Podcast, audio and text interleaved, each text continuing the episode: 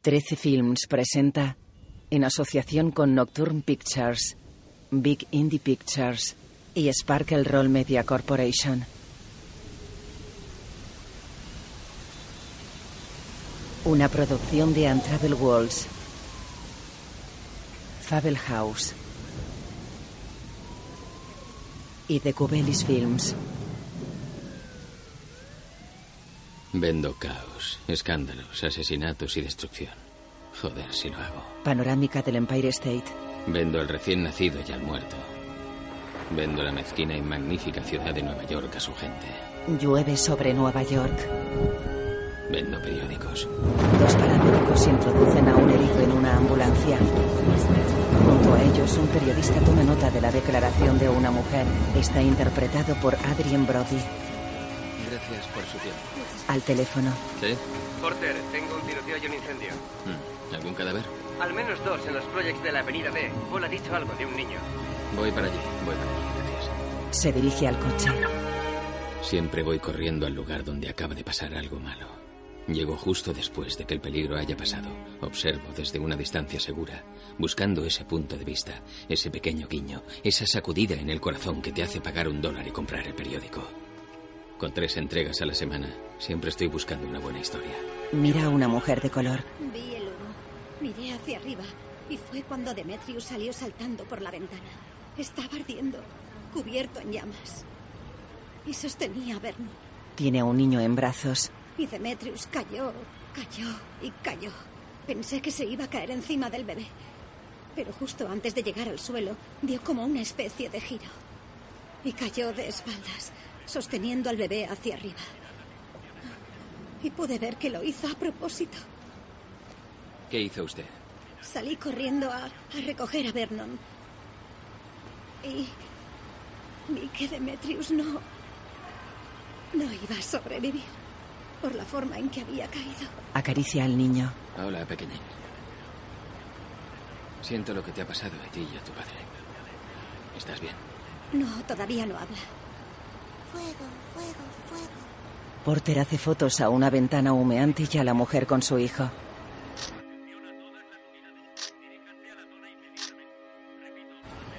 Sonríe a la señora. Gracias por su tiempo. Oiga, ¿fue usted quien ayudó a encontrar a esa niña? Porter asiente y se marcha. Escribo una columna para un diario. En otras palabras, soy una especie en peligro de extinción. Solía pensar que mis historias podían marcar la diferencia. Ahora solo espero que basten para dar de comer a mi familia. En estos tiempos, 8 millones de niños tienen iPhones y suben sus vídeos a YouTube como si estuviesen realmente informando y comentando. Conduce por la ciudad. Ya. Mi esposa dice que hablo como un viejo. Voy a tener un turno largo, así que es probable que llegues a casa antes que yo. Hay que pagarle a Josephine. Y por favor, acuérdate de fregar las ollas y sartenes. Siempre me lo dejas a mí. Sí, tienen que quedar en remojo por la noche. ¿Ah, sí? Sí. ¿En serio? ¿Eso te enseñó tu madre? Oye, tengo que colgar, cielo. Espera, ¿Qué? Potter. ¿Te has acordado de tu traje? Sí, pero no quiero ir. Todos estarán lamiendo en el culo a Job, sí. Si realmente se están planteando quitar tu columna, es mejor que vayas. Porter llega a una fiesta vestido con smoking y pajarita.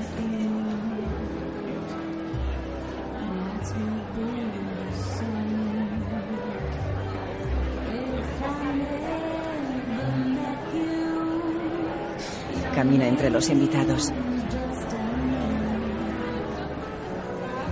Bebe una copa sentado ante la barra y observa a una hermosa mujer rubia treintañera que habla con tres hombres.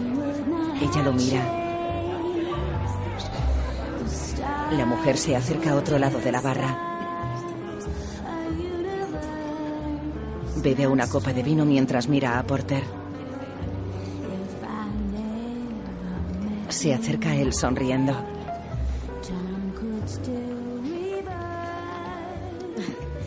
Que le gusta observar, señor Ren, pero es de mala educación. Lo siento, solo me preguntaba de qué la conozco. Veo que usted sí me reconoce. De esa foto cursi. ¿La que acompaña a mi columna? Odio su expresión engreída. Es del año pasado, en los últimos momentos de mi juventud. Cuando retiraron los carretes fotográficos. Wow. Lo siento. Aún hay gente que sigue leyendo el periódico. Tengo admiradores de la edición impresa. Me han dicho que me tuitean. Creo que tuitean sobre lo asombroso que es sentir el papel eh, o leer la tinta. Hashtag columna bien escrita. Ella se sienta a su lado. A mí me gusta sentir el papel. Y su columna, señor Ren, siempre está bien escrita. De un modo clásico y como de otro tiempo. Porter se ríe. Bueno, Me imagino que debe de ser deprimente para usted estar en esos lugares después de que pase algo terrible. Habrá visto muchas cosas horribles. he visto muchas cosas. Bebe y pide otra copa. La gente parece abrirse ante usted. Se nota que sabe hacer las preguntas correctas. Normalmente quieren hablar con alguien. Estoy allí en el momento preciso. Vamos, no sea modesto. ¿Qué la atrae a la fiesta? Ella mira hacia un hombre joven. El banco de mi novio Charlie tiene algún tipo de negocio con la empresa que ha comprado su periódico. Todos trabajan para Hobbes, supongo. ¿Toda la humanidad? Sí. Beben. Es una suerte que le paguen por observar a la gente. Mire, Se levanta. trabajo con farsantes todo el día, pero estoy en mi tiempo libre, así que si quiere llegar a alguna parte, vaya al grano. Es complicado, hace falta tiempo para explicarlo. Podríamos irnos ya y volver a mi apartamento. Está a 15 manzanas de aquí. Charlie no va a venir. Es por la muerte de su esposo. Una señora de pelo canoso. Porten Ren, ¿verdad? Sí. Debería venir a hablar con el señor Hobbs. Tiene ganas de conocerle. A Caroline. Discúlpeme. Sigue a la señora. Entran en la biblioteca. Un setentón calvo come un anchoa sentado en un sofá. La señora se dirige a un hombre. Es Porter Ren, el reportero de investigación que encontró a la niña. Coge a Porter del brazo y se dirige a Hobbs. Disculpe, señor Hobbs. El señor Porter Ren, el famoso reportero de investigación que escribe ahora la columna. ¿En serio? ¿Sí? El hombre invita a Porter a marcharse. La señora sale de la biblioteca tras él.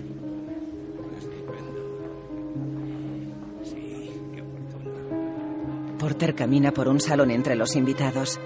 Se acerca a Caroline que se dirige al ascensor.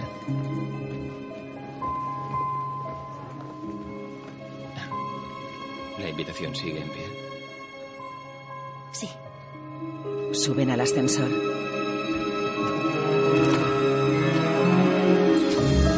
Imágenes de la ciudad.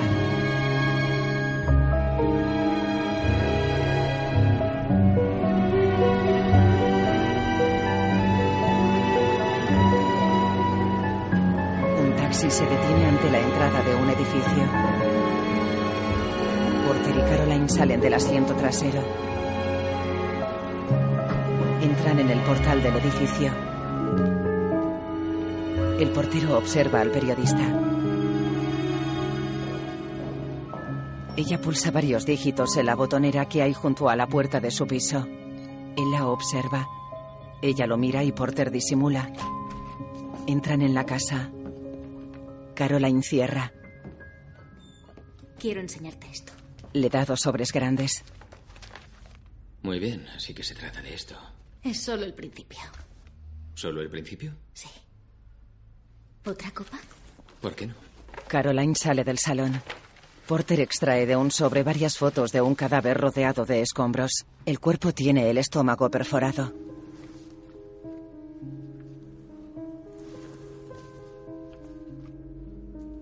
Porter quita la cuerda que anuda la solapa del otro sobre. Extrae un documento que reza Policía de Nueva York, confidencial. Caroline entra en el salón con dos copas. Te ayudará a cruzar las puertas del infierno. Es un informe policial. Le da un gin tonic. Él deja el vaso sobre una mesa. Porter lee el informe mientras bebe de su copa. Mira a Caroline. Un poco corto de tónica y hielo. Quiero emborracharte para saber si eres un grosero o no. Sabes que puedes meterte en un lío por tener esto. Los detectives no se lo dejan ver ni a otros polis. Ella enciende un cigarrillo. Ya lo sé. Muy bien, Simon Crowley estaba en los escombros de un edificio demolido. Alrededor del cadáver había pequeños trozos de jade. La policía no tiene idea de cómo entró allí, debido a la presencia de una alambrada, ni tampoco puede determinar la causa de la muerte por culpa. Las excavadoras y las ratas, puedes decirlo. He leído el informe 17 veces. Porter mira a Caroline. Lo siento. Lee artículos y portadas de revistas pegadas a un álbum de fotos. El director de fama mundial parece incapaz de sonreír.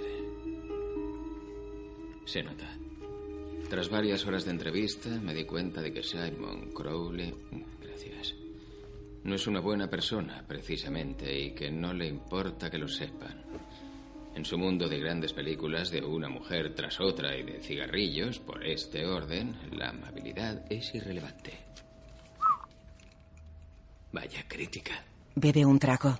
Observa una foto de Simon con un premio. ¿Es el mejor director? Al mejor guion original. Al parecer te lo dan cuando quieren darte el de mejor director, pero no pueden. Un artículo reza, el cineasta Crowley aparece muerto. Todavía no entienden cómo llegó allí. El lugar estaba cerrado y no llevaba ninguna llave encima. Porter la mira. ¿De dónde salen las piezas de jade? Ni idea. Él bebe. Ella deja su vaso sobre la mesa. Mira a Porter sonriendo. Al periodista se le caen los párpados.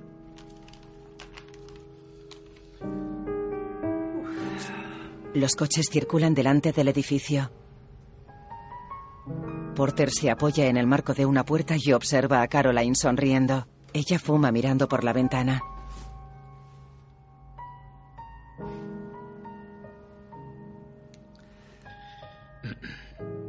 ¿Me das mi abrigo, por favor? Espero no haberte hecho perder el tiempo. Aquí tienes mi número. La nieve cae sobre la ciudad. Porter baja de un taxi. Camina tambaleándose y se detiene ante una puerta estrecha. La abre. Camina por un pasillo muy estrecho que conduce a un patio y se acerca a la puerta de una valla de madera.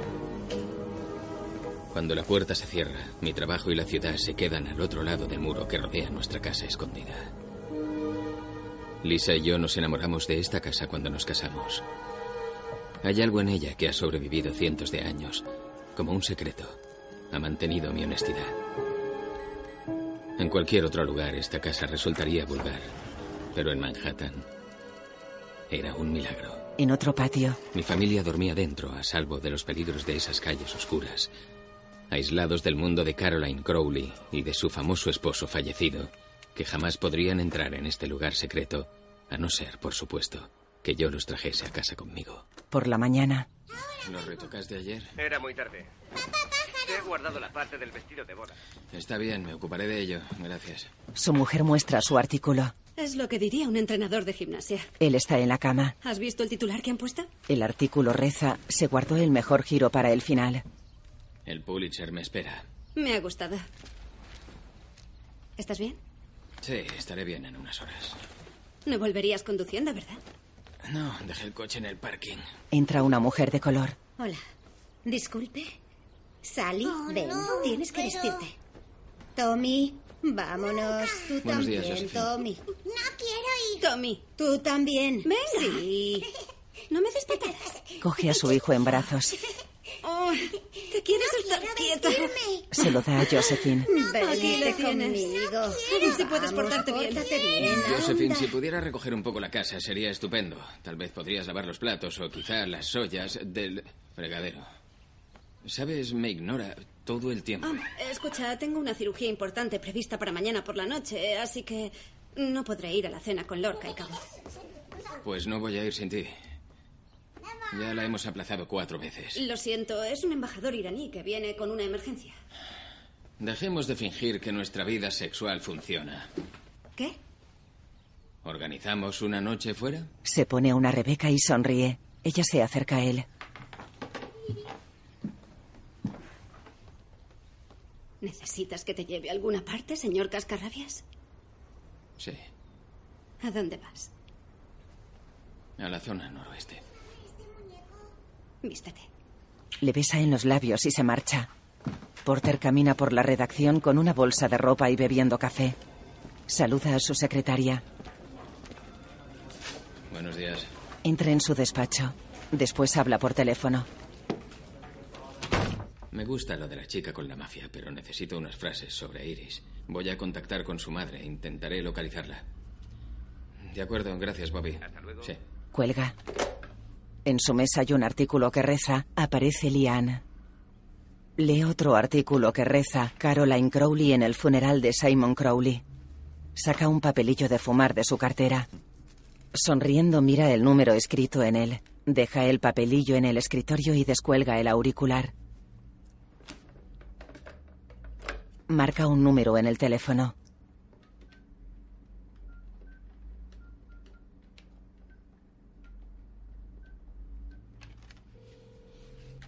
Cuelga el auricular y se pone una mano sobre la frente. Ay, Dios. Desenvuelve un chicle y se lo lleva a la boca. Dentro del envoltorio hay dos viñetas de Bazooka Joe que rezan. Toc toc. ¿Quién es? La oportunidad. No seas tonto. La oportunidad solo llama una vez. Porter sonríe. Caroline coge el teléfono móvil en la cocina de su casa. Diga. Hola, soy Porter Ren. Hola, Porter Ren. ¿Cómo te encuentras? ¿Me drogaste ayer por la noche? No, no lo hice. ¿Por qué me llamas? Coge las viñetas de Bazooka Joe.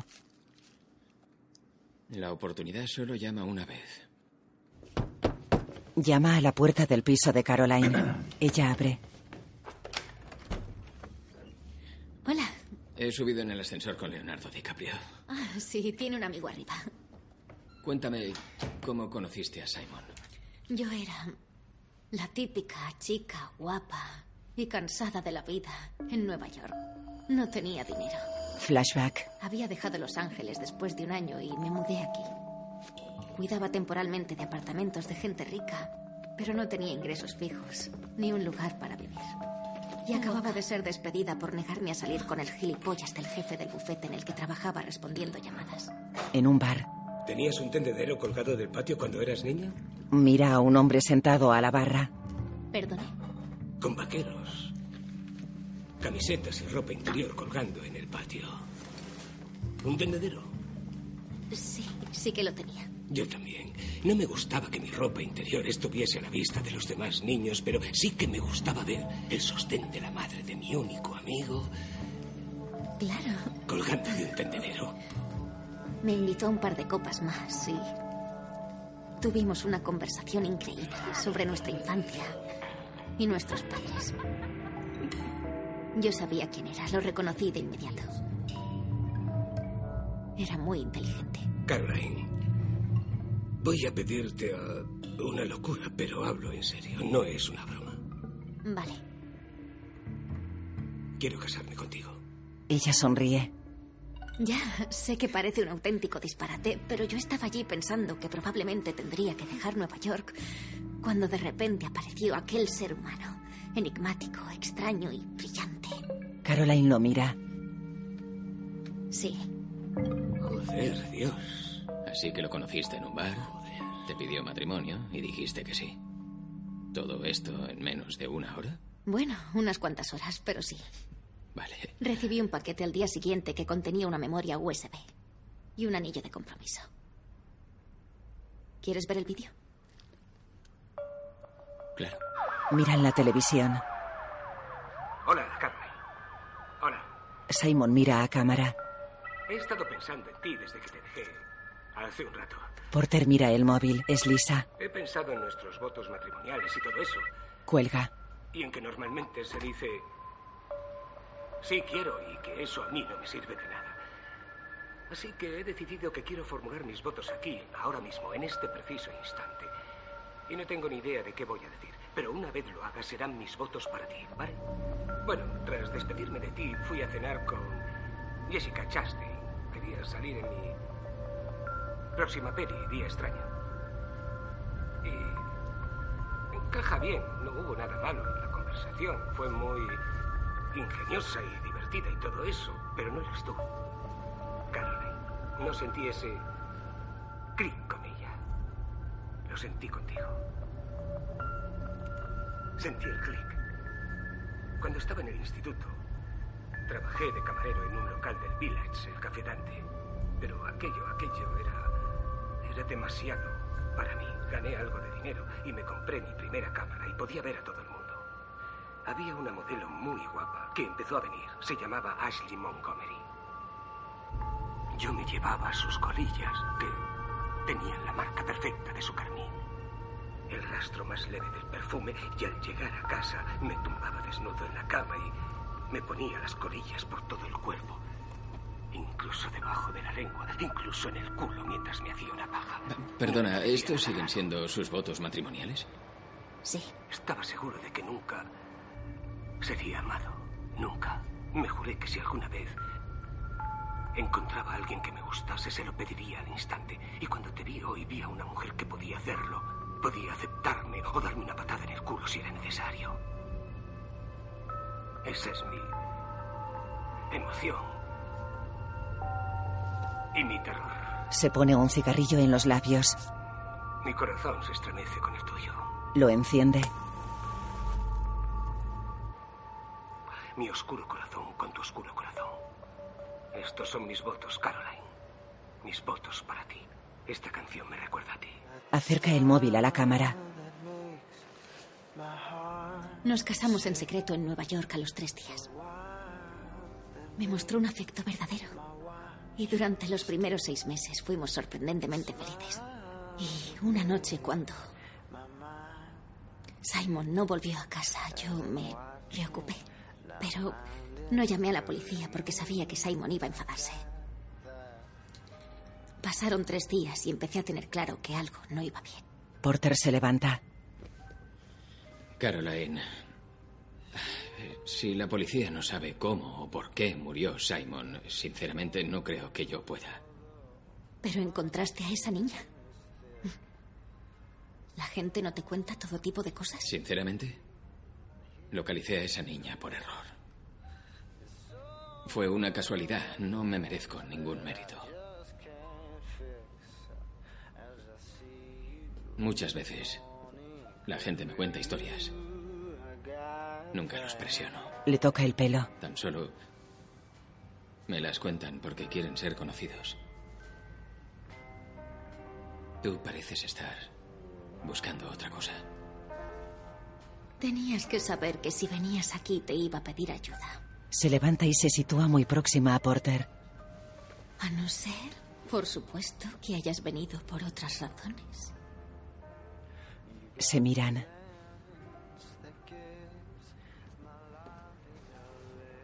Él retira la mirada. De- de- debería irme. ¿Me, ¿Me das mi abrigo, por favor? Ella lo mira sensualmente.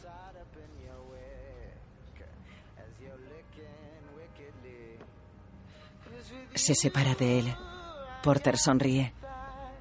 El periodista pulsa el botón del ascensor. Se frota la cara con la mano. Busca en sus bolsillos.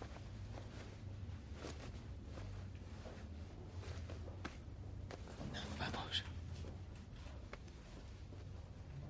Ah, mierda. Llama al timbre de la puerta del piso de Caroline.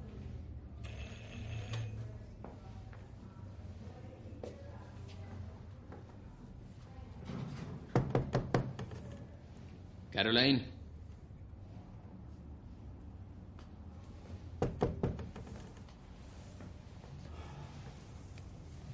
Mira la botonera junto a la puerta. Teclea el código.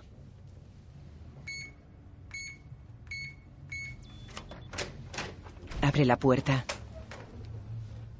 Hola, Entra en la casa. soy yo. He olvidado el teléfono. Camina por un pasillo. Entra en la sala de estar. El teléfono está sobre la mesa. Porter lo coge. Lo guarda en un bolsillo.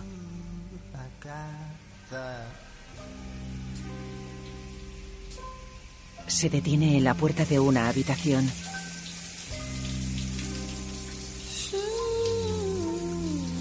Entra. La puerta del baño está abierta. Porter se acerca. Observa a Caroline duchándose reflejada en el espejo. Porter se asoma a la puerta del baño. Caroline se masturba apoyada en la pared. El periodista la mira.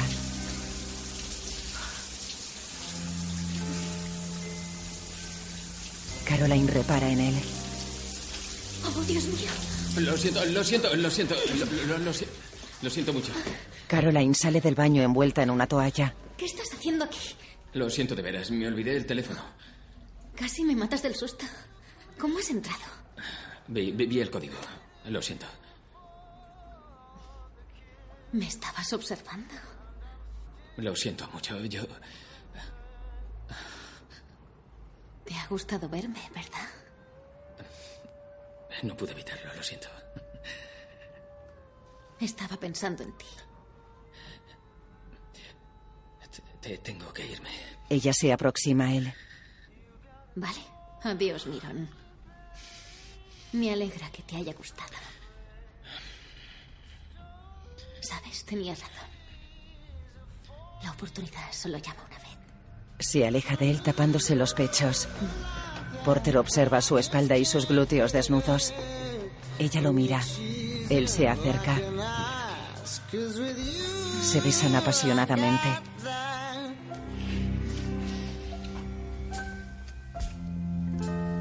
Porter la apoya en la pared. La besa.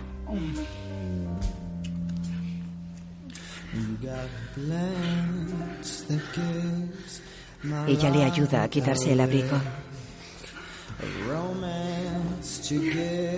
Porter le besa los pechos.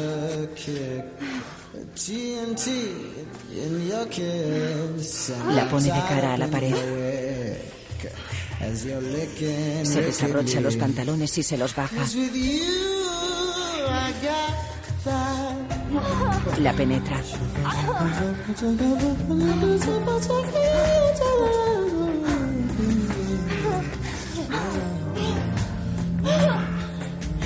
La cara de Simon aparece en la televisión. Te estoy viendo, Caroline. Lo veo todo. Sonríe.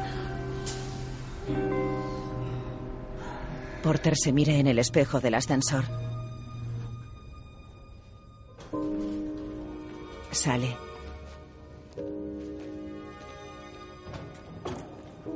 Camina por la portería. Sube al asiento trasero de un taxi con los sobres en la mano y habla con el taxista. Observa al portero del edificio. El taxi emprende la marcha. En casa Lisa baña a su hijo. Porter se asoma a la puerta. Dame eso, Tommy. Necesito la esponja. Gracias. Dame la cara. Rápido. Vale, ahora. Mm, ¿Cómo estás? ¿Nos saludas a papá? Hola. Hola, cariño. Hola. ¿Cómo estás, cielo? Besa a Tommy. Creo que Tommy se ha hecho pis en la bañera. Tomás, no puedes. Cariño, ¿puedes ocuparte tú? Claro, esa es mi señal, la meada en la bañera. Sí, esa es tu señal. ¿Qué tal tu día? Ajetreado. ¿Y el tuyo? Lento. Una mujer barre una parcela. Me desperté con el extraño deseo de visitar el lugar del edificio demolido donde había aparecido el cadáver de Simon. Disculpe. El 537 este de la calle 111 era ahora una parcela vacía y no ofreció respuestas a las preguntas que me atormentaban. ¿Murió Simon entre los escombros o estaba en el edificio antes de que fuese demolido? Y si estaba en el edificio, ¿por qué? ¿Cómo entró allí si no tenía la llave? En el edificio de al lado, el supervisor, Luis, no tenía nada que añadir desde la investigación de 17 meses antes. ¿Se le ocurre alguna razón por la que la víctima podría tener la llave? Claro, muchas razones. Es una gran ciudad. Baja la puerta de un montacargas. Gracias por su tiempo. En una cafetería, Con una persistente sensación de culpa, necesitaba algo de tiempo para pensar en todo el asunto. Mira a los viandantes por la cristalera del bar. Me dije a mí mismo que no volvería a ver a Caroline. Aún así, cuando ella llamó, le dije que quedaría con ella para almorzar. Observa a Caroline a través de la cristalera. No me siento culpable. Está sentada frente a él. ¿Sabes, Porter? Estoy bastante sola. Tengo a Charlie, pero no puedo hablar con él de todo. Simon es algo así como un tema tabú. Charlie ha empezado a buscar casas en Nueva Jersey. Con una cerca blanca y un jardín trasero. 2,5 niños. Eres el único con quien puedo hablar de todo esto. Y hay algo que me gustaría enseñarte. Hoy. Ahora. Si todavía tienes tiempo para mí. Porter la mira y sonríe. Imágenes de Nueva York.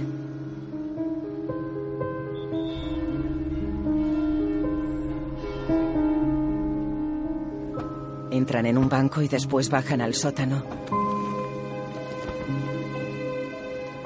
¿Guardas dinero en este banco? No.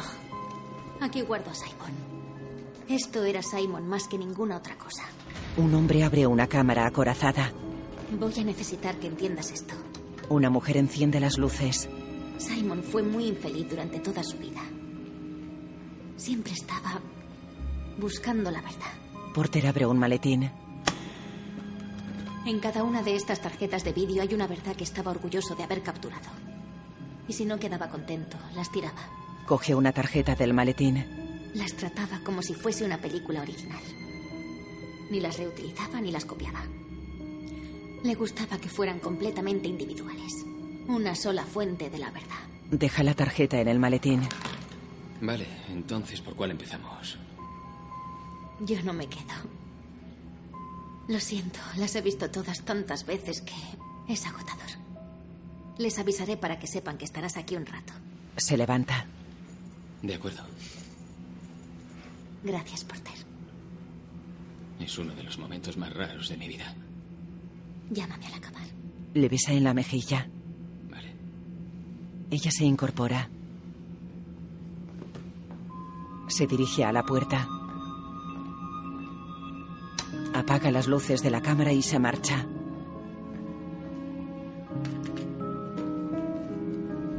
La puerta se cierra.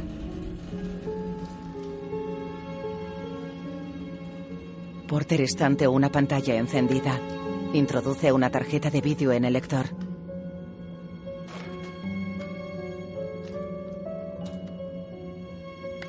Observa a Simon sentado en un sofá. Caroline camina desnuda delante de él. Simon la agarra y la tumba en sus rodillas. Él le hace cosquillas. La besa. Porter pulsa un mando.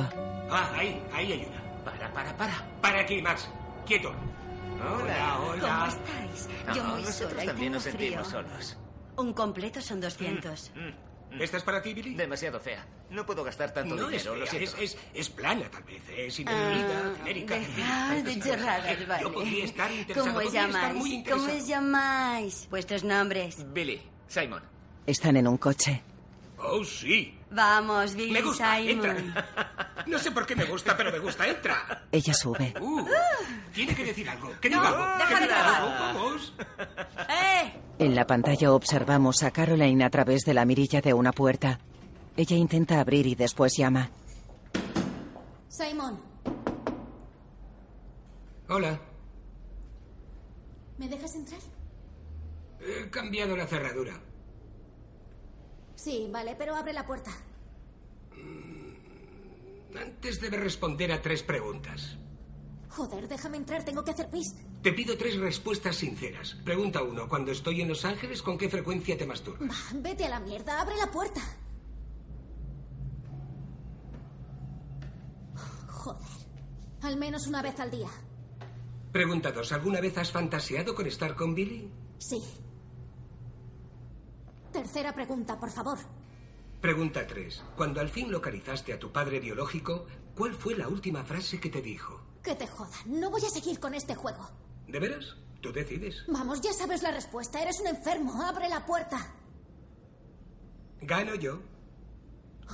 Dios mío. Me dijo, no eres mi hija. Ahora quítate de delante. ¿Y cuándo? Lo último que te dijo. Lo último que dijo fue, salvo que quieras hacerme una mamada. Porter mira el monitor. En la pantalla Simon abre la puerta y sonríe.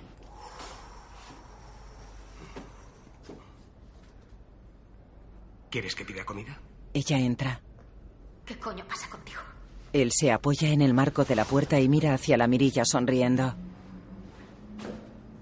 Se levanta el labio superior con los dedos. Porter coge el teléfono y detiene el vídeo. Mira la pantalla del móvil y lo acerca a su oído. Sí. Señor Ren, le habla Waldon Campbell, del despacho del señor Hobbs. Le gustaría reunirse con usted inmediatamente. Eh, ¿En persona? Porter sale del banco. Se acerca al borde de la acera, mira a la izquierda y alza la mano. Mira hacia su derecha y observa a un hombre calvo hablando por teléfono. Sigue al hombre. Oiga, perdone. El calvo cruza una calle. ¿Eh? Corre. ¿Eh? Porter corre tras él. Un taxi frena delante del periodista. Porter sigue al hombre por una acera. El hombre calvo corre bajo un andamio. Un transeúnte esquiva al periodista bajo el andamio. Porter forma una esquina y se detiene. Busca con la mirada.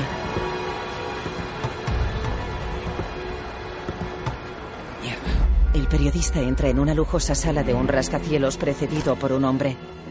Varios relojes de pie adornan la estancia. Bonitas vistas. Hobbs entra en la sala. Señor Porter Wren.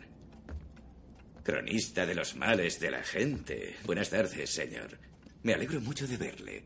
Pero, por favor, siéntese. Me gustaría que hablásemos de cierto asunto. Eh, Siéntese. Se sienta ante el escritorio. Hobbs está de pie al otro lado de la mesa. Usted, señor, está teniendo una aventura con la señora Caroline Crowley. Eso no por es- favor, por favor, le pido que no interrumpa.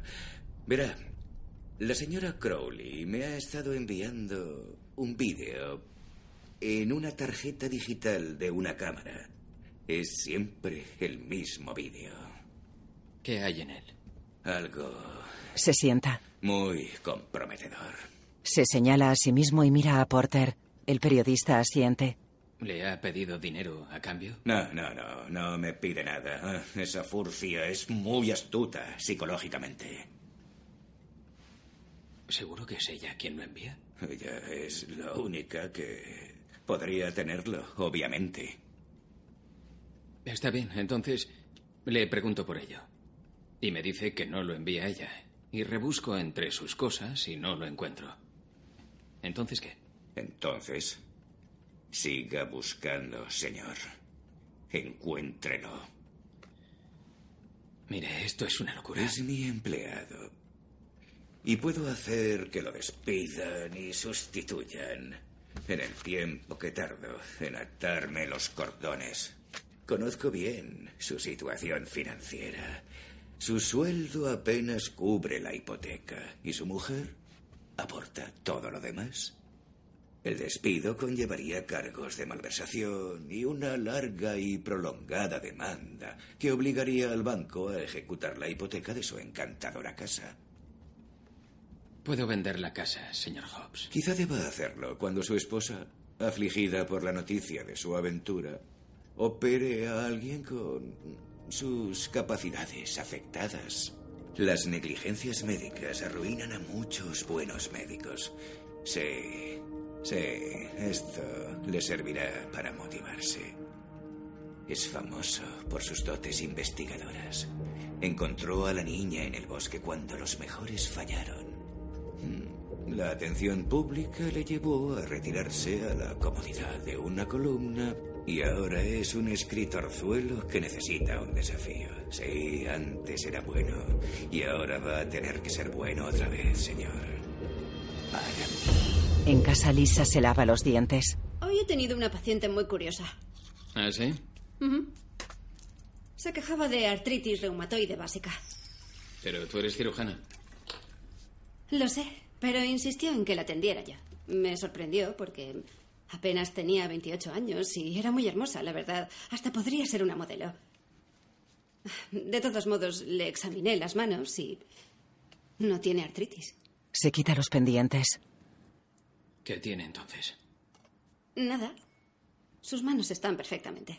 Porter se sienta en la cama abrazando sus rodillas. ¿Pero sufría dolor? Mm, Eso dijo, pero la vi rebuscar en el bolso cuando salí a buscarla a la sala de espera y no podría haber sido capaz de eso con lo que describía. Además, cuando la gente sufre mucho dolor, me piden algo más fuerte que lo que les dan en la farmacia.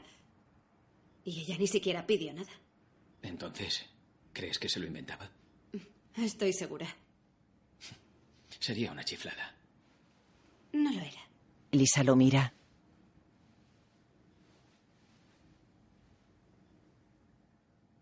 Ya no puedo seguir hablando de manos. Necesito otras partes. Él tira de ella y Lisa se tumba junto a su marido. Se besan. Lisa lo aparta y lo mira.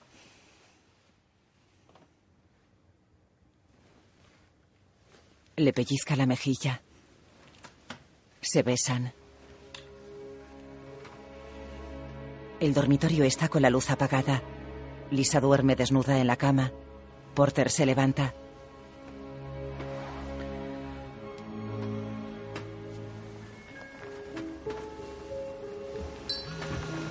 Caroline observa la pantalla del móvil tumbada en su cama. Charlie la mira. Lee un mensaje que reza. Necesito ver las cintas de Simon mañana. Avisa al banco. En la cámara acorazada, Porter visiona una cinta en la que un niño se ata un cordón. El periodista pulsa el mando y aparecen imágenes de una pareja besándose en una fiesta. Deja una tarjeta sobre un periódico que reza. Murió agarrada a su vestido de boda. En otra grabación, un setentón arregla un ascensor. Papá. Eh, papá, ¿está reparando un ascensor viejo? No, verás, es de un tipo diferente. Una de esas marcas nuevas. Papá, ¿cuánto llevas en el sindicato de reparadores de ascensores? Tira una tarjeta sobre el maletín.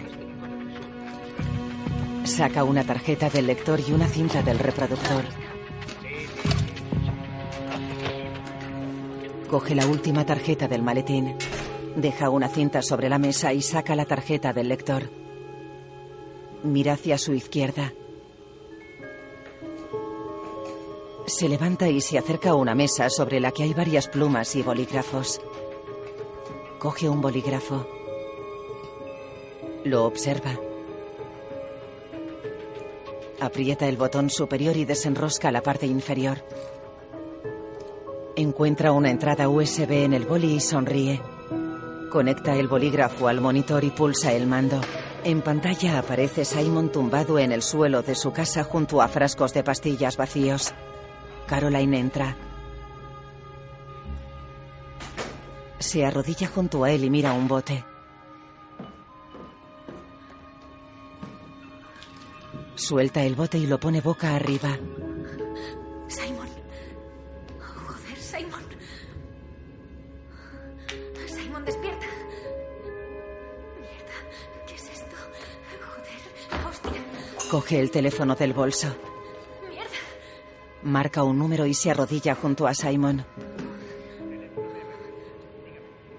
Sí, necesito una ambulancia. Mi marido ha tomado una sobredosis de somníferos. Sí, es el 411 este de la tercera apartamento 12. Por favor, deprisa. No, no puedo decirle si respira o no. Joder, envíen una ambulancia. Mierda, Simon. Despierta.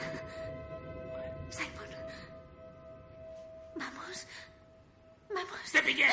¡Joder! ¿Qué te pasa? Dios santo. No tiene gracia. ¿Qué has hecho? El tío estaba pirado. ¿Qué coño has hecho? He llamado a la puta ambulancia. Cariño, oye. Simon mira a la cámara tumbado en el suelo y detiene la grabación. Porter está en la puerta del piso de Caroline. Ella abre con un vaso con hielo en la mano. Te estoy preparando una copa. No te pases con los sedantes. ¿Se supone que estás trabajando en tu columna? Entra en la cocina. Ya la he terminado. ¿Vale la pena? Solo porque es la que he escrito más apresuradamente. Un poli tiroteado con su propia arma por su hija de 12 años. Un accidente, por supuesto. Se merecen más tiempo del que les doy. Ella le sirve un gin tonic. Mira a Porter. Debo decir que he venido con un objetivo. Yo también tengo uno. Tal vez podríamos dejarlos para luego. Caroline está apoyada en la mesa de la cocina. Porter se acerca a ella. Pega su cuerpo al de Caroline.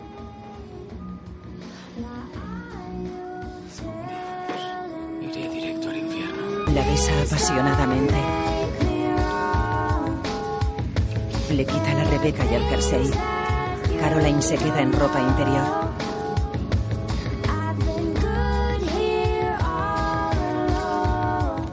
La sienta en la mesa. Caroline y Porter están desnudos en la cama. Dime por qué te acuestas conmigo. Ellie acaricia la pierna. Dime por qué es diferente que con tu esposa. No. Tu esposa es atractiva, ¿no? Retira la mano de la pierna. Seguro que ya sabes la respuesta. Y tanto que sí. ¿Fuiste tú? Sí. ¿A su despacho? La mira. Sí. ¿Por qué? Tenía curiosidad. Supo que mentías. Ya, me imagino. No tiene gracia. Fue una locura increíble por tu parte. Lo siento. Mi intención no era esa. Es lista, Caroline. Es muy, muy lista. ¿Más lista que yo?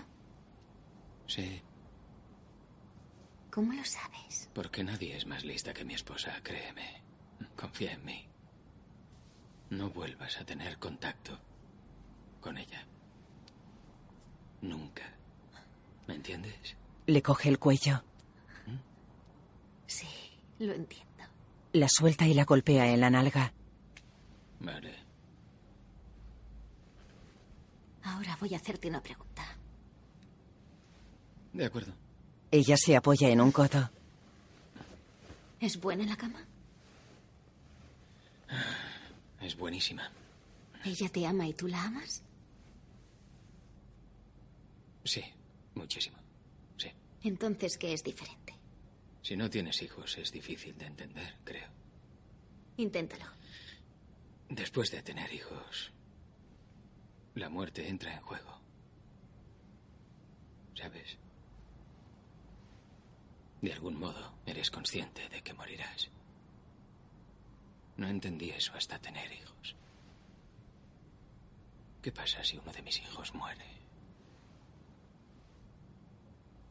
En definitiva, todo tiene que ver con el sexo. Es complicado. ¿Has estado con ella desde nuestra última vez? Sí, anoche. ¿Pensaste en mí cuando lo hacíais? Porter sonríe. Sí. Hablo de pensar en mí, no de sentirte culpable. Él le acaricia el pelo. Es decir, te la estabas follando, pero en realidad pensabas en follarme a mí. Sí. Porter se muerde el labio inferior. Ella se tumba encima de él. Miras a tu esposa mientras estáis follando y piensas, Estaré contigo hasta que me muera. Sí. ¿Cómo te hace sentir eso? Porter le acaricia la cabeza. Es reconfortante y aterrador al mismo tiempo.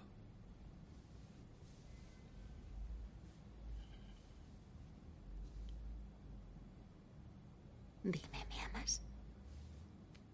Él sonríe y asiente. Desde el primer momento que te vi. En el pasillo hay dos velas encendidas sobre un mueble. Porter está en el dormitorio de pie. Ella entra con dos copas de vino vestida con una bata. ¿En qué estás pensando? Le besa en un hombro y le da una copa. Intento decidir si es mejor rebuscar en tu apartamento cuando no estés. O preguntarte ya dónde está. ¿Dónde está qué? Hobbs espera que le entregue un vídeo que cree que tú le envías. Mierda. ¿Qué? Oh, Dios, no me puedo creer esto, joder. ¿Qué? Yo quería que lo encontrases para mí. ¿Qué? Han registrado mi apartamento, mi ordenador, me vigilan allá donde voy, me han amenazado de todos los modos. No tengo mucho tiempo y quería que me ayudases a encontrarlo. Espera, ¿sabes qué hay en el vídeo? Nunca lo he visto, pero estaba cuando se grabó, sí. Venga, no me mientas. Si no eres tú quien le envía ese vídeo, entonces ¿quién es? No lo sé, pero esperaba que pudieras averiguarlo. Muy bien, tal vez quieras compartir conmigo qué cojones pasa. No es bueno. Tienes que entender. Que Simon siempre me ponía a prueba. Me volví un experimento científico para él. Estoy dispuesto a hacer lo que me pidas. Mientras no implique hacer daño a alguien. Si tú estás dispuesta a hacer lo que yo te pido, Que te den, Simon. Puedo derrotarte. ¿puedes? ¿Aceptas el reto? Sí. Ella sonríe. ¿Qué quieres que haga? Caroline lo mira. Suelta la copa de vino. Quiero que sostengas la mano de alguien mientras muere. Reto aceptado. Quiero que tengas sexo con la persona más inesperada.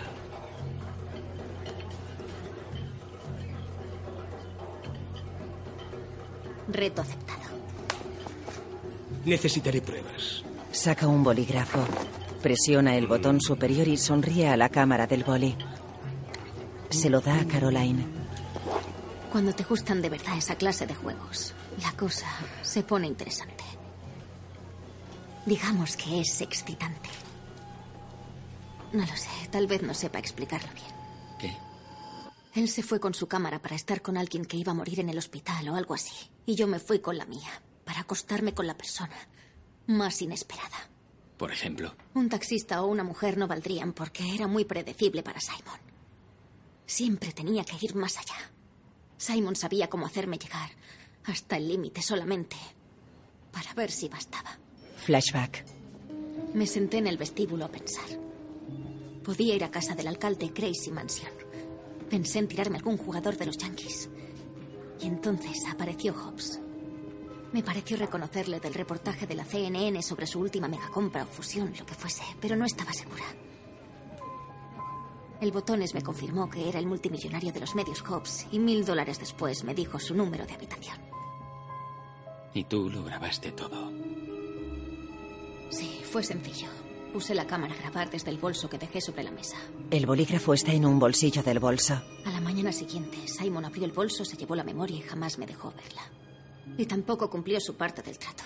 Le odié a muerte por ello. Me di una ducha de tres horas y me prometí que jamás volvería a importarme lo que Simon pensase sobre mí. Al ver el vídeo se volvió loco y tuvimos una gran pelea. Tras su muerte pensé que el vídeo estaría en su colección, pero no. Dime. ¿Por qué yo? Vamos. Sabes que eres perfecto para esto.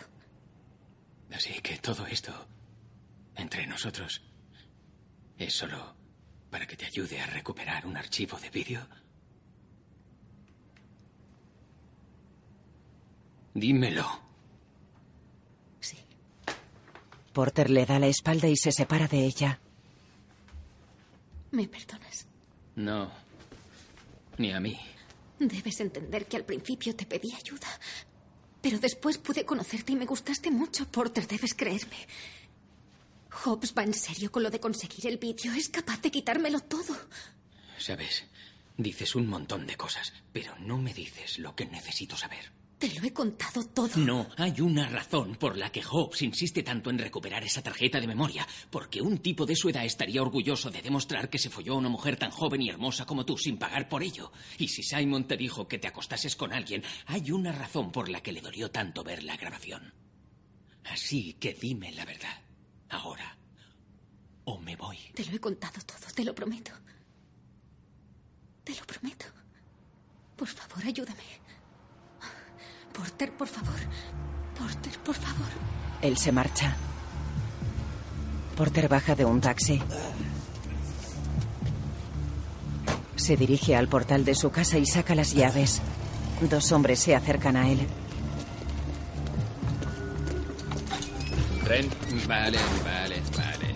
¿En qué puedo ayudaros en esta noche tan agradable, eh? Danos el archivo. Aún no lo tengo. ¿Estás seguro? Vienes de su apartamento. ¿Qué cojones? ¿Por qué no respondes al teléfono? Lo empujan por el pasillo estrecho y lo sacan al patio. ¿Quieres vendérselo a otra persona? No lo sé. ¿Crees que puedes joder a Hobbs? Le golpean y lo ponen de cara a la pared. Le registran.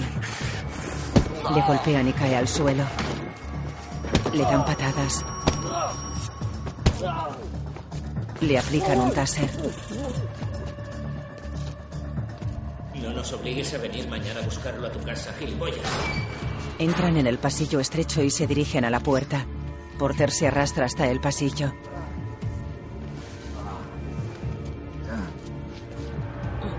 Por favor, por favor. Le lanzan un periódico con un titular que reza Inseguro en casa. Porter escupe sangre en el lavabo. Lisa se despierta y mira el reloj. Marca las 5.46. Se levanta. Lisa se asoma a la puerta del cuarto de baño. Joder, Entra. Estoy bien. ¿qué diablos ha pasado? Estoy bien. Me han asaltado. Ella coge una casa del armarito. Era cuestión de tiempo. Soy idiota. No guardé la cartera cuando estaba en el taxi y me atracaron. Se toma una pastilla. Lisa limpia la sangre de la herida de su ceja con la gasa. Él retira la cara. Lo siento. Era cuestión de tiempo. Me asustas cuando dices eso. Lo siento. Ella le limpia la herida. De día, Porter camina por una calle. Buenos días. Tu esposa está furiosa, hay sangre en tu orina y aún debes entregar una columna. Pero en lugar de hacer tu trabajo, indagas y descubres que el padre de Simon Crowley, Frank, vive en un asilo de Queens. En una habitación, un anciano en silla de ruedas tiene la mirada perdida. Porter entra. Señor Crowley. Soy amigo de Caroline. Se sienta al lado del anciano. Esperaba que pudiese ayudarme. Lo mira. ¿Le dejó Simon una cámara de vídeo o una tarjeta de memoria? ¿Sabe? Una tarjeta de memoria. El hombre mira hacia el frente impasible.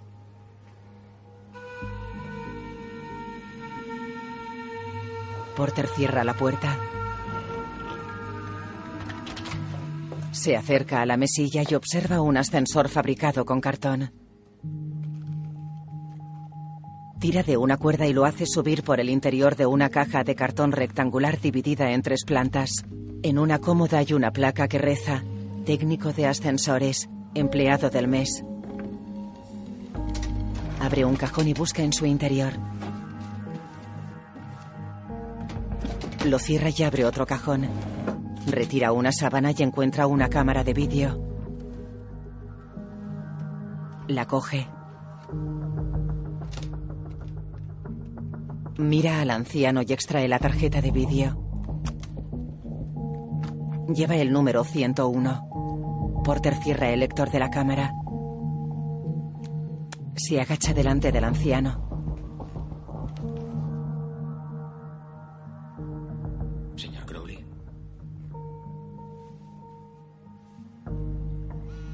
Lee en el móvil un mensaje de Lisa que reza, Emergencia, llama ahora. Pero está bien. De acuerdo, voy de camino. Voy de camino. En el hospital, Tommy está en una cama boca abajo con un brazo vendado. Porter lo mira apoyado en el pie de la cama. Sally duerme detrás de su padre en un sofá. Lisa entra en la habitación con un papel en la mano. Se acerca a la cama muy seria. ¿Cuál es la gravedad? Yo misma examiné la herida. El tejido cicatrizal cubrirá la entrada de la bala, pero no en toda su profundidad. ¿Qué significa eso? Significa que ya nunca va a poder contraer ese músculo tanto como debería. Él pone los brazos en jarra y respira profundamente.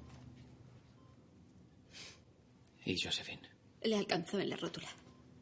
Necesitará cirugía y rehabilitación al menos un año. Porter se acerca a su mujer.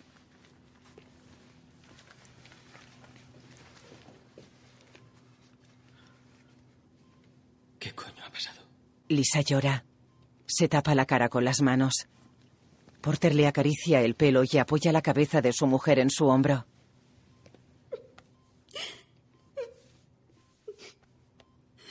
¿Qué ha pasado? Subió con los niños a la ambulancia. Pero el poli que la atendió dijo que sus respuestas eran muy incoherentes. Solo dijo que un hombre entró en la casa con un arma y que estaba buscando algo. ¿Sabes quién era el hombre? Lo puedo imaginar. No dejaré que mis hijos formen parte de esto, Porter. Papi. Coge a Sally en brazos. Mi pajarito, no llores. Cariño, ven aquí. Oh, mi pajarito, todo va a ir bien. ¿Qué estoy haciendo aquí? Tranquilo, te pondrás bien. Luego te lo explico. Me los llevo a casa de mi madre. Siéntate, cielo. ¿Qué pasa con su brazo? Necesitan la habitación. Ya puede irse, puede viajar. Yo cuidaré de él. Tommy, ten cuidado con esto, ¿vale? ¿Vendrás a casa de la abuela? Así, eres un niño muy bueno. Esta vez no, cariño. ¿Por qué? La besa en la frente. Vamos, cielo. Os acompañaré a la calle. Prefiero que no. No sé si voy a poder contener mi ira tanto tiempo. Vamos, cariño. Mira a su marido y se marcha con los niños. Porter circula de noche por la ciudad bajo la lluvia. Cuando una bala roza a tu hijo pequeño, cualquier cosa puede pasar. Arranca un cable de un contenedor de basura. Necesitaba llegar hasta Hobbs y sabía que la única forma era a través de su secretario, Campbell. Ya no me daba miedo lo que pudiese hacer fruto de mi desesperación. Estrangula a Campbell. Abre la puerta. ¡Toma mi cartera! Cállate, Campbell. Entra. Que entres. Entran en la casa del secretario. ¡Oh, Dios! Muévete. ¡No me dispares, por favor! Lo estrangula contra la pared. ¿Sabes quién soy? No. Soy Ren. Porter Ren. Vuestros matones dispararon a mi hijo esta tarde, ¿lo sabías? Ren. ¿Dónde están los cuchillos más afilados? ¡Dios, no! ¡Por favor! ¿En qué cajón? Campbell golpea un cajón de la cocina. Porter saca un cuchillo de hoja corta y uno de hoja ancha y empuja al secretario sobre la encimera. Llama a Hobbs. ¡No puedo! ¡Está en Londres! ¿No? Vamos a decirle que me libre de sus matones. ¡No está disponible, lo juro! Porter le clava el cuchillo pequeño. Empieza a pensar, Campbell. Lo tira al suelo. Mi hijo tiene tres años. Es un ángel perfecto. Es inocente. Está bien. Espera, espera, espera. Cero, uno, uno, cuatro, cuatro, nueve, cinco, cinco, seis, cuatro, seis, siete, dos, ocho, siete. Marca el número. Jo- Hobbs, Campbell. lamento despertarle. Hobbs, le habla Porter Ren. Uno de sus matones ha entrado en mi casa y disparado a mi hijo de tres años y a la niñera. Escúcheme, hijo de puta. Si no retira sus matones, haré mil copias de ese vídeo y enviaré una a cada periódico, a cada cadena de televisión del mundo. Voy a ser un maldito salvaje, me da igual, me importa una mierda. Me convertiré en una gloriosa bola de fuego y me lo llevaré conmigo, gordo de mierda. Retire a sus matones ahora mismo. Tiene un periodo de gracia de 24 horas, señor Ren. ¿Qué le parece? Si no me entrega el vídeo original cuando regrese a Nueva York mañana por la noche, recordará con cariño sus problemas de hoy en comparación con los que sufrirá de ahora en adelante. Imágenes desenfocadas de la ciudad.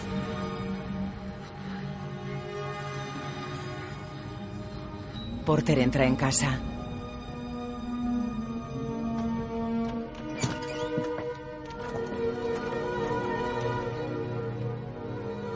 Observa una prenda empapada en sangre. La deja sobre el fregadero. Entra en la sala de estar. Los muebles están tirados por el suelo. Pone derecho un taburete bajo y acolchado. Coge la tarjeta de vídeo 101. Visiona la grabación. Una mujer da de comer al padre de Simon. No sé cómo ha llegado ahí, pero ahí está. Muy bien, papá.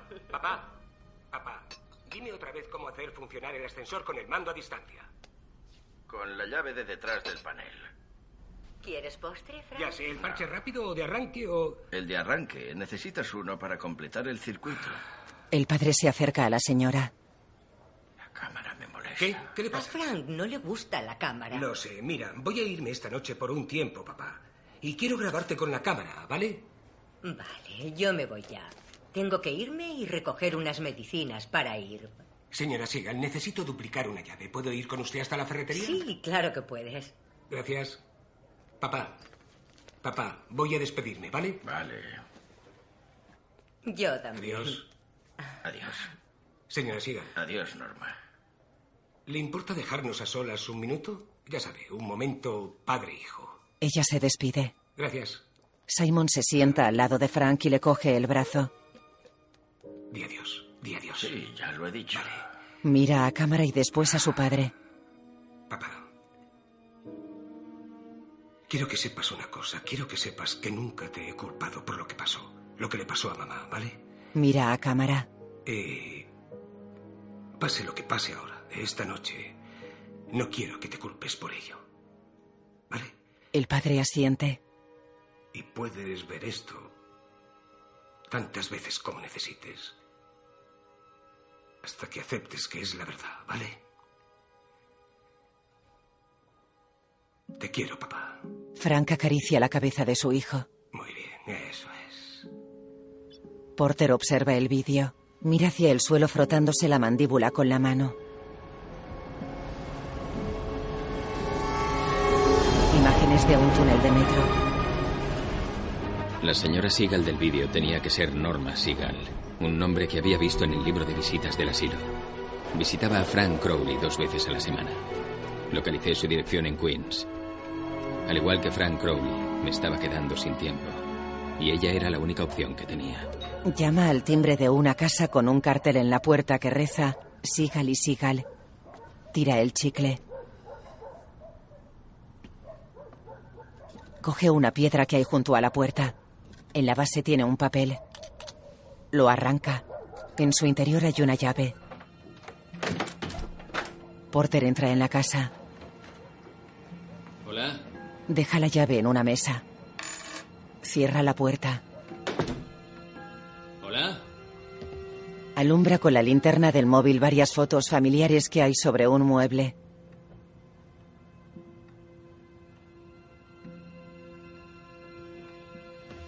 Ilumina una impresora y un escritorio. Abre un cajón. Sube la escalera.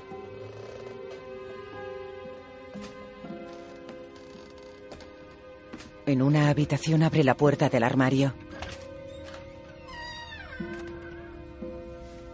Coge un sobre y saca un documento de su interior. Lo lee. El documento reza, factura, patrimonio de Simon Crowley, visita de cuidadora en las fechas del 1 del 10 al 5 del 10 del 2013. Desembolso realizado a su favor 5.000 dólares.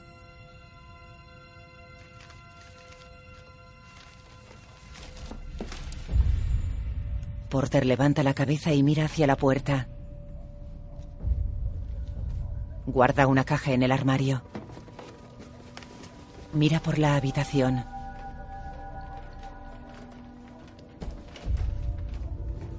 Intenta esconderse bajo la cama. Es demasiado baja. Se levanta e intenta subir la ventana.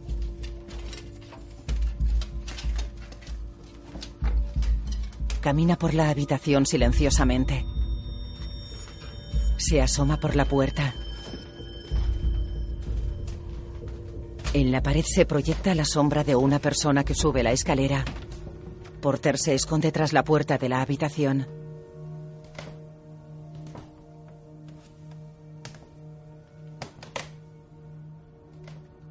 Encienden la luz de la habitación y Porter contiene la respiración. Apagan la luz.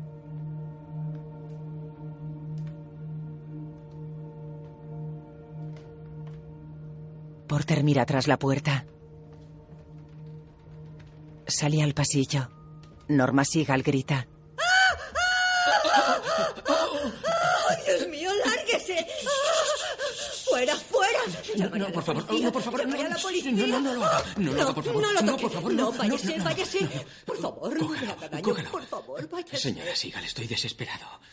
Por favor, siento haber entrado aquí sin su permiso, pero no, sé lo que pasa y necesito su ayuda, señora ¿Me Sigal, por favor. ¿Quién me conoce? ¿Le conozco? Eh, Soy, soy eh, Porter Wren, soy un... eh, Saca una tarjeta. Escribo una columna en el periódico. Se la muestra. Pongo en riesgo mi carrera diciéndole quién soy. Por favor, confía en mí. Norma mira la tarjeta. Yo siempre le leo. No vengo por el periódico. Le prometo que no, no voy a escribir sobre esto. Estoy intentando ayudar a Caroline. Y, y si pudiera responderme a unas preguntas, le estaría muy agradecido, ¿de acuerdo? Simon era amigo de la familia. Sí, Simon era el mejor amigo de nuestro hijo Michael cuando eran niños. ¿Ah, sí? ¿Siguieron siéndolo? Michael se ahogó a los ocho años. Simon seguía viniendo todos los días después de clase porque Frank trabajaba y la madre de Simon ya había muerto. Se convirtió en un hijo de repuesto para nosotros, por así decirlo. Bien, usted visitaba a Frank Crowley, eh, el padre de Simon, y, y facturaba por ello, ¿no? Sí, Simon hizo que su empresa nos enviara dos mil dólares al mes una vez que empezó a ganar dinero porque quería cuidar de nosotros. Yo me sentía muy incómoda. Pensaba que debíamos ganarnos ese dinero, así que visitaba a Frank dos veces por semana en el asilo. Frank y yo nos acercamos mucho con los años. Así que empecé a facturar a su empresa por esas visitas, enviando facturas con el membrete legal de ir. ¿Le gustaría sentarse, ir al piso de abajo? Él sonríe. Claro. Norma niega con el dedo. Lo siento. Me ha asustado Lo mucho. siento. Sí. Bueno, ¿y qué son esos otros pagos de cinco mil dólares? Ah, eso era algo diferente. Simon dijo que tenía un trabajo para mí por el que cobraría cinco mil dólares. Me dijo que facturase a la empresa el envío de algo a un tercero. Dijo que escribiese la factura con el membrete legal, como antes. ¿Era una cámara o una tarjeta de memoria? Sí, una tarjeta de videocámara. Me dio una caja llena de esas cositas de plástico. No sé qué había en ellas. Ni siquiera las miré. Simon me dijo que si necesitaba dinero, siguiese las mismas instrucciones, que enviase una por correo y lo facturase. Era asombroso. Asombroso. En la cocina. Señora Sigal, necesito esa caja de Oh, copias. no, no, no. Me hizo prometer que no se las daría a nadie. No, no, siga facturándolo, pero no puede seguir enviándolas. ¿De veras? Él asiente. Porque ya solo me queda la última. Y me preguntaba cómo hacer más. Porter le coge la mano. Necesito esa tarjeta. Saca la tarjeta de una caja. Es una cosita tan pequeña. No tengo ni idea de qué puede contener. Porter visiona una grabación de Hobbs y Caroline. Peso mucho más de lo que debería. Y no puedo disfrutar de una actividad sexual normal. No puede tener sexo. Hay otras cosas en la vida. Hay algo que no me está contando. Bueno, Vamos, no se avergüence. Puede contarme lo que quiera, no importa, sea lo que sea. Guardaré el secreto.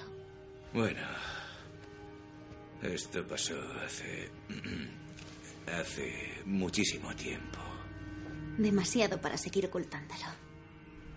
Era verano, antes de mi último año en la universidad, y decidí trabajar en un carguero.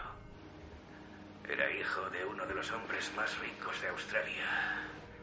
Acepté el trabajo solo para fastidiarle. El caso es que nos dieron un permiso de una semana en Marsella. Algo me dice que hay una mujer en medio de esta historia. Una tan hermosa como tú. Era la prostituta más cara de Marsella y yo hice algo enormemente estúpido. ¿Qué exactamente? Me enamoré de ella. Y le di hasta mi último franco solo para poder mirarla a los ojos durante unos minutos más. Me destrozó decirle adiós. La besé, le dije que la amaba y me marché por las oscuras calles que llevan al puerto. De repente, unos marineros de Marsella se me abalanzaron y me pegaron una paliza bastante fea. Uno me clavó un cuchillo en la ingle, al menos una docena de veces, y me dieron por muerto. Oh, Dios mío. Bueno, mi virilidad quedó gravemente dañada. Y de hecho me... De hecho... Me masacraron.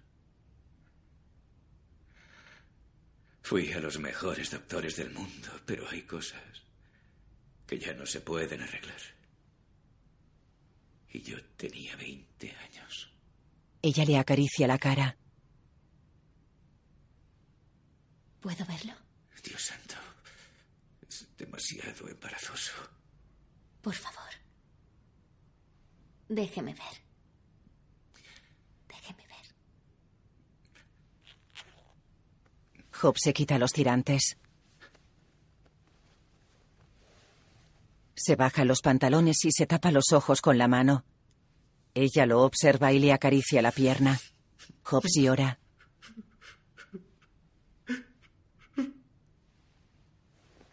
Caroline lo abraza y le besa. ¿No te causó aversión? No. Le da un beso en la cara. Me parece dulce. Le besa la mano.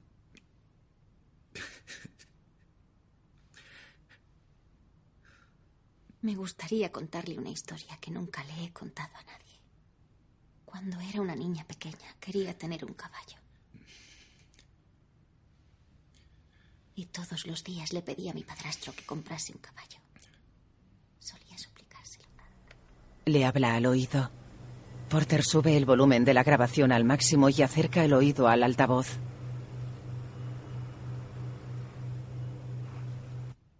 Dios santo. Hobbs acaricia el hombro de Caroline. Es terrible. Apoya la cara en el hombro de ella. Quiero... Quiero hacer algo. Para ti. Me gustaría... Muchísimo. Besarte. En... Un lugar especial.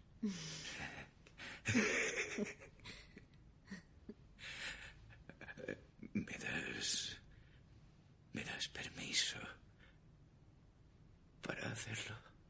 Si no quieres, no importa. Le doy permiso. Seguro. Sí.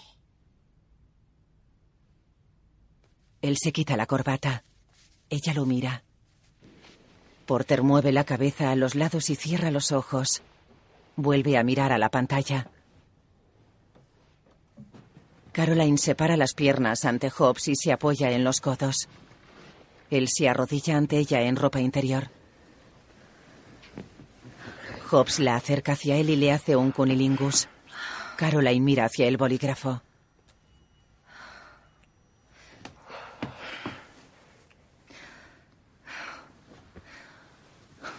Ella se tumba en la cama.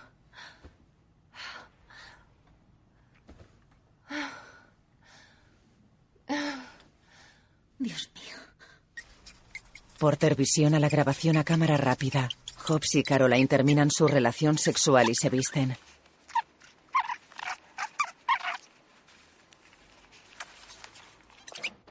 Ella coge el bolso y lo levanta delante de su cara.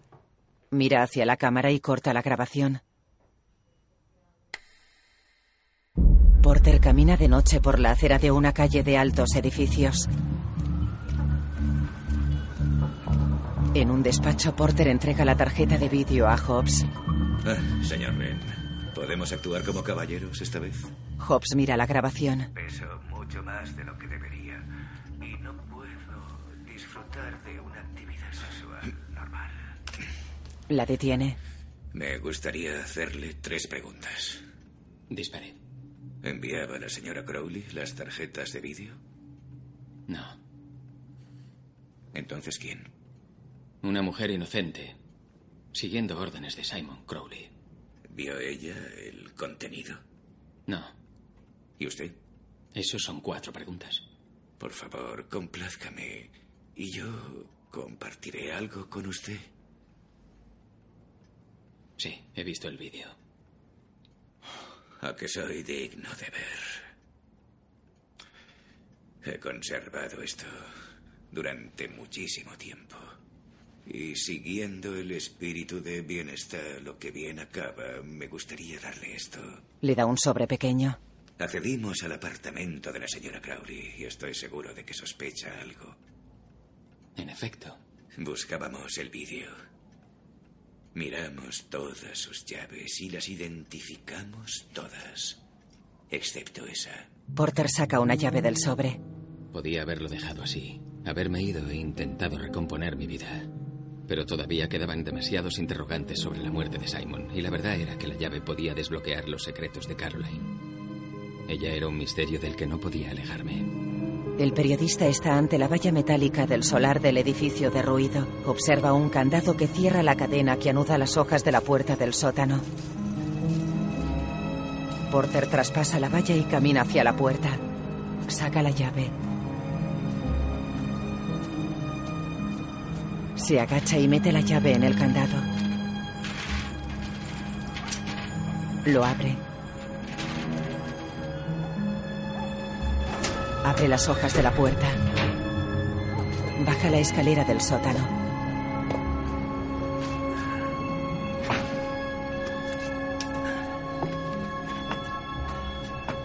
Se alumbra con la linterna del móvil y camina por el sótano. Intenta abrir una puerta.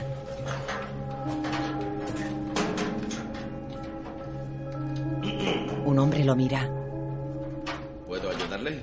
Hola, soy Porter. Abre un candado. En aquella época solía repartir carbón en ambos edificios. A través de este sótano. Abre una puerta y le muestra un plano. El que demolieron al lado era idéntico a mi edificio. ¿Lo ve? Los dos edificios son exactamente iguales. Se abre la puerta de un montacargas a sus espaldas. Un hombre sale empujando una carretilla con cajas. Porter observa el ascensor. ¿El equipo de demolición inspeccionó el ascensor antes de enviarlo al sótano? El de al lado ya estaba en el sótano, no les hizo falta. Y los polis que investigaron la muerte de Crowley no pudieron revisar el ascensor, ¿verdad? Estaba bajo siete metros de escombros. ¿Qué iban a buscar allí? Es solo un ascensor.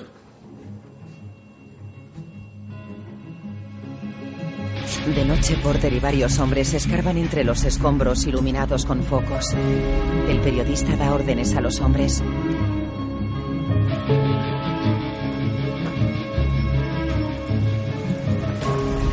Comienza a llover.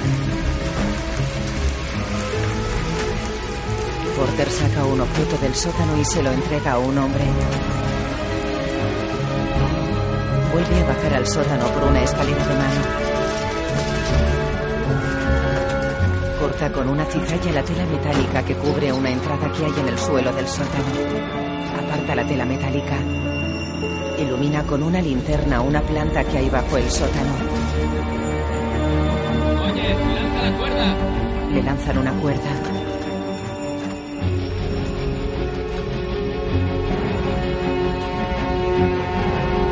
La cuerda a la segunda planta del sótano.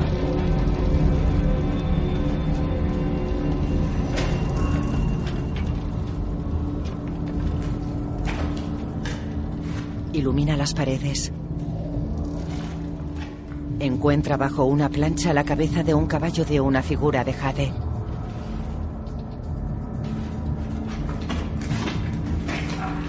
Levanta la plancha y coge la cabeza.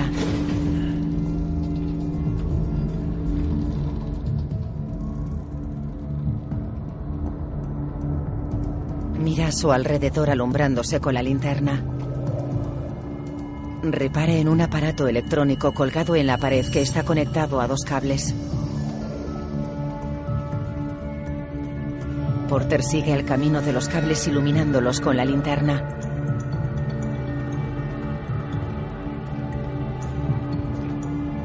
Se introducen tras una placa que reza Fuego Extintor.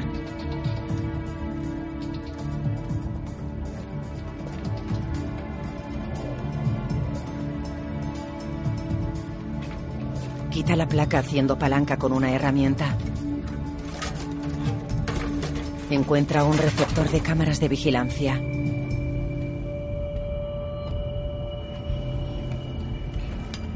Lo abre.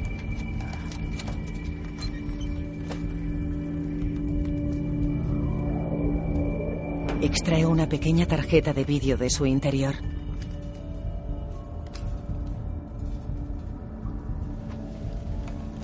Saca una cámara de un bolsillo del abrigo y se quita los guantes.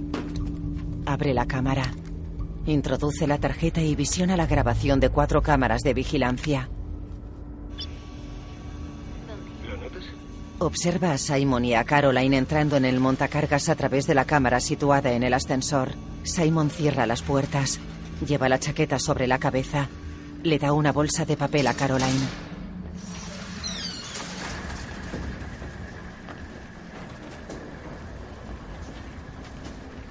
¿Por qué te ha leche? Mañana por la mañana demolerá esto. Vale, ¿podemos acabar rápido? Esto da miedo. Ella se apoya en el cuerpo de él.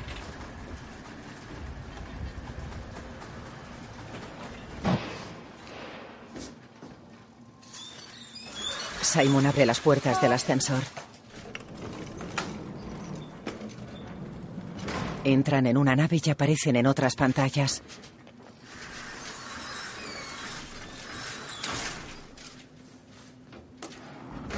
Simon pulsa un botón y el ascensor baja un metro.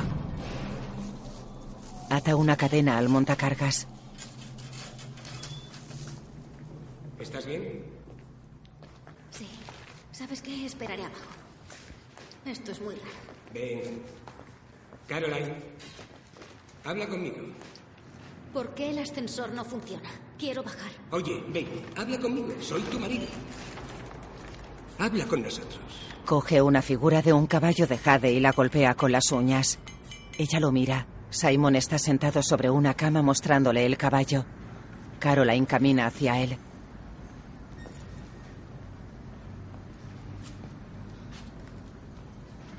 ¿Por qué tienes mi caballo? Es algo de interés marital. ¿No te parece?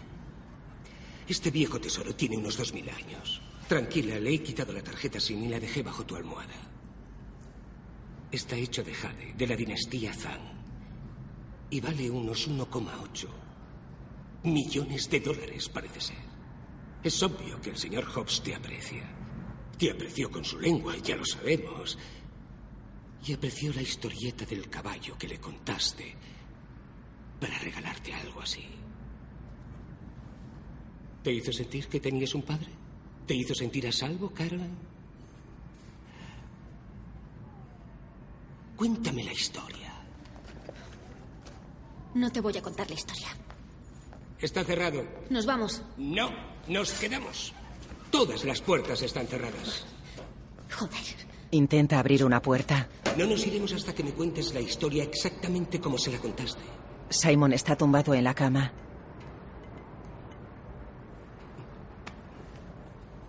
¿Está bien? Se sienta. Supongo que pasaremos aquí la noche. En serio, estoy dispuesto a esperar toda la noche. Tengo mi leche. Y si no me has contado la historia por la mañana, seremos demolidos junto con el edificio. Nuestros cuerpos quedarán aplastados por los escombros y nos convertiremos en polvo. Ella se acerca. Nunca te contaré esa puta historia, ¿vale? Nunca. Simon la mira.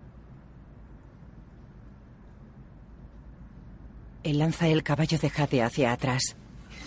Joder, ¿qué coño estás haciendo? La figura se parte. Bueno, he roto tu caballo tan caro. Esta llave traerá aquí el ascensor, así que Dame la llave. dame la historia. No, dame la llave, Sai. Tira la llave bajo la cama. Ella se mete debajo y Simon le pone en la pierna un grillete enganchado a una cadena. En realidad, esa es la llave de nuestro buzón. Caroline sale. Esta llave abre el candado que rodea tu tobillo. Ella observa que el otro extremo de la cadena está atado al ascensor. Mira a su marido. ¿Y si me cuentas la historia? Corre hacia él. Te odio, joder. Y yo te amo. Cuanto más te resistas, más te apretará. Vamos, cuéntame la historia. Ella se levanta. ¿No? Le muestra la llave. ¿No? Está bien, entonces tendré que beberme la leche aquí. He estado practicando. Lo de la leche. Me ayuda a tragar llaves. Bebe leche del Tetrabric. Hijo puta, no te tragues la No, llave. no. Por favor, no. Por favor, para. Se aleja de ella y bebe más leche. Simon se mete la llave en la boca. La traga. Se acerca a ella y le muestra la boca. Ahora controlas tu destino. Si me cuentas la historia, no haré bajar el ascensor. Porque si lo hago bajar al sótano, es imposible que esté abajo y que tú sigas aquí. No te contaré la historia. Detén esto, por favor. Última oportunidad. Empezaré por ti. Cuando era una niña, quería tener un caballo. Cuenta la historia y no pulsaré el botón. No quiero contar la historia. Pulsa el botón. El montacargas baja y arrastra a Caroline. ¿Tu patética historia vale tanto? No, por favor, para. Para el ascensor. ¿Por qué no lo paras? ¡Cuéntame la puta historia! Está bien, te contaré la historia, pero no hagas esto. Vale, cuando era pequeña quería tener un caballo. Bien. Se lo suplicaba a mi padrastro todos los días para joder. ¡Demasiado tarde! ¡Adiós! El ascensor se detiene. El pie de Caroline asoma por el hueco del montacargas. Hola, está bien. Lo configuré para que parase. Yo pensaba que me la contarías antes. Ríe. Muy bien. Pues sigue. Tu padrastro. Le suplicabas todos los días. Y... Caroline le clava una pata del caballo en la yugular. Él se tapa la herida con la mano. Un chorro de sangre brota de su vena. Simon cae al suelo. Camina de rodillas y cae junto a ella. Caroline lo observa. Simon agoniza.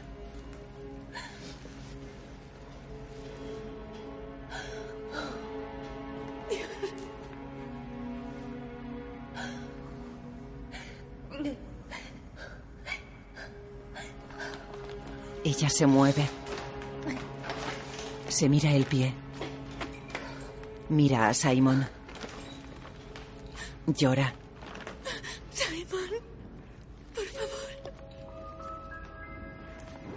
Pone el cuerpo de su marido boca arriba. Se sienta. Mira el cadáver de Simon. Observa la pata del caballo en su mano.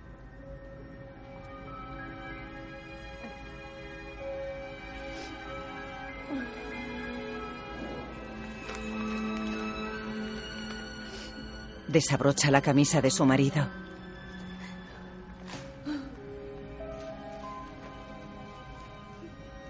Le levanta la camiseta interior. Palpa el estómago de Simon. Caroline tira de la cadena y se acerca a su marido. Levanta la pata del caballo con las dos manos. Se la cierra. Porter observa la grabación. Observa la llave en su mano. Porter camina de noche por una calle de Nueva York con la llave en la mano. Hola, Por favor, dime que le has devuelto la cinta a Hobbs. así es. ¿Qué? ¿De verdad? ¿Dónde estaba? Lo siento, ahora no puedo hablar. Bueno, podemos desayunar juntos. Me encantaría. De día Porter está en una cafetería sentado a una mesa. Caroline entra y se acerca. Él la saluda. Hola. Se dan un beso en la mejilla y ella se sienta frente a él. ¿Te has revolcado por el bar? Él se sacude el abrigo. Es una larga historia. Me gustan las historias largas. Pero antes de que me cuentes todo, hay algo que quiero enseñarte. Se quita el guante de la mano izquierda y le muestra una alianza. Felicidades. Gracias. Yo también tengo cosas que enseñarte. Fuerza la sonrisa y le muestra la cabeza del caballo de Jade. La deja en la mesa. Es precioso. ¿De qué es? Él se apoya en la mesa. No mientas ahora, Caroline.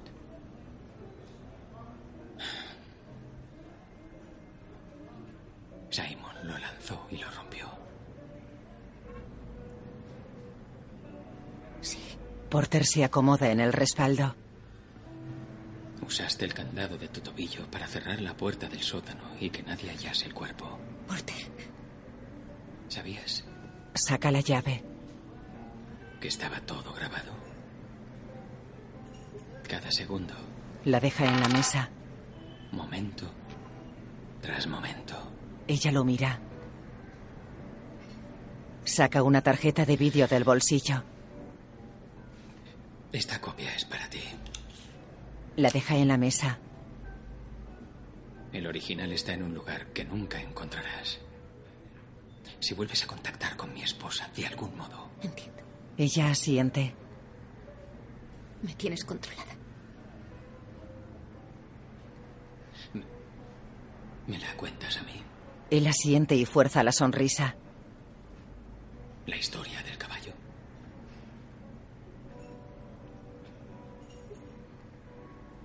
A los nueve años quería tener un caballo. Y mi padrastro, Ron, no quería comprármelo. Y mi madre tenía tan poco poder en la relación que ni se molestó en interceder por mí.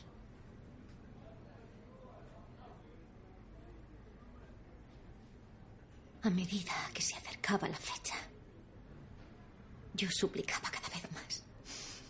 Y cada vez que lo hacía, Ron me daba una bofetada. Eso me hacía suplicar más al día siguiente.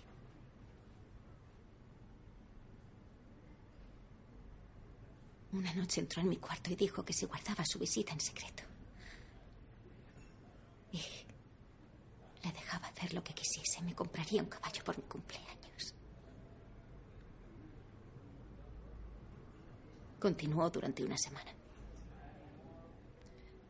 Y cuando llegó mi cumpleaños no hubo caballo. Así que esa noche, cuando vino al cuarto, le dije que le contaría a mi madre lo que me había hecho. Y él me prometió que cumpliría con su parte. Y que habría un caballo esperándome al día siguiente. Flashback del padrastro de Caroline conduciendo un coche bajo la lluvia. Mira por el espejo retrovisor. Una niña rubia lo mira seria desde el asiento trasero. Caroline camina tras su padrastro por un picadero. Él abre la puerta de un cercado en el que pasta un caballo alazán. Ella sonríe. Feliz cumpleaños, Carmen. Este es tu caballo. Saca una pistola y dispara al caballo. La niña llora. Un charco de sangre se acerca a sus botas. Ella retrocede. El padrastro la mira.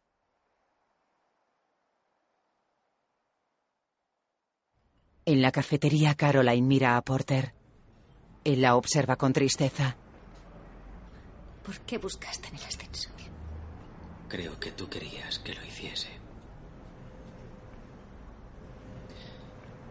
Adiós, Caroline. Se levanta. Ella lo mira. No te vayas así, por favor. Antes, dime algo. Él saca varios billetes del bolsillo y deja uno en la mesa. Que te vaya bien. Le acaricia la cara. Tan bien como sea posible. Se marcha. Ella lo mira. Caroline se vuelve y llora tapándose la boca con la mano. Los hijos de Porter juegan en un parque infantil. La fealdad de quien he sido y de quien soy ahora es aún más fuerte cuando veo a mi esposa e hijos. Nunca le conté la verdad a Lisa. En cambio, preferí dejar que imaginase lo peor de mí. Creo que decidió que fuese lo que fuese, era algo feo y oscuro y que era mejor dejarlo donde estaba, mientras no se acercase a ella y a los niños. Porter detiene el coche en una calle de una zona residencial, bebe de un vaso de plástico y observa una casa. ¿Qué estaba haciendo aquí? Tal vez me hacía sentir más seguro saber que Caroline estaba lejos de mí. Ella sale de la casa. Como si yo no fuese responsable del fracaso de mi matrimonio. Trabaja en el jardín. Quizás verla en su nueva vida me permitiría cerrar la historia. Quizás solo me había puesto estúpidamente sentimental como el gilipollas que soy. Pasa junto a la casa. Ella lo mira. Porter mira a Caroline. Como me dijo un viejo reportero el primer día, todo es una historia, muchacho. Es una gran historia. El coche del periodista se aleja circulando sobre una calzada cubierta por hojas secas.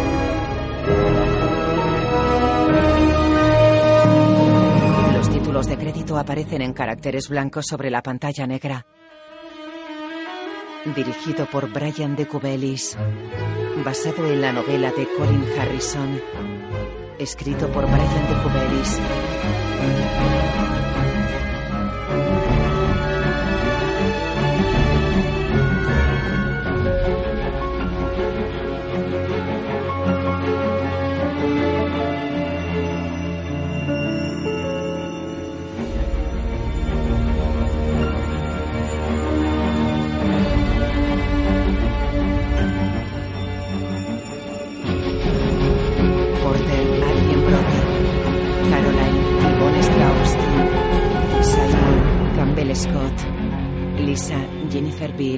Norma, Linda Lapin.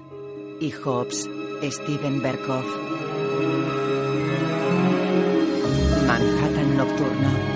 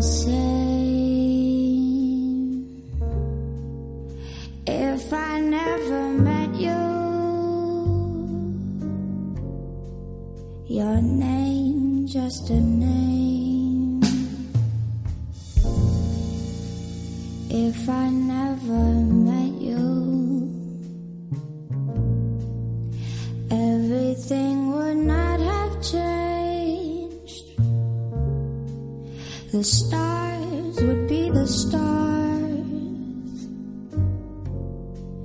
A universe not strange.